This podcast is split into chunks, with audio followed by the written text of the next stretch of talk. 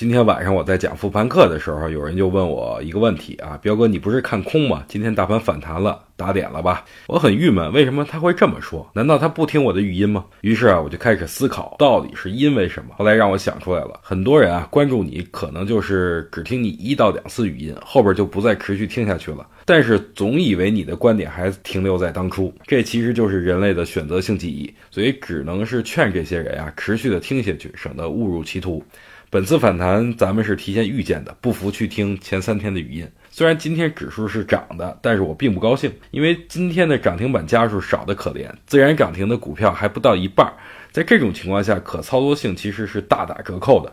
所以我觉得，如果明天继续上涨，大家要卖出前两天买入的短线股票，先把利润揣在兜里再说。昨天有人问我啊想买我写的书，但是怕是假的怎么办？我的回答就是：您放心买吧，只有畅销书才有假的，我这种书不存在这个问题。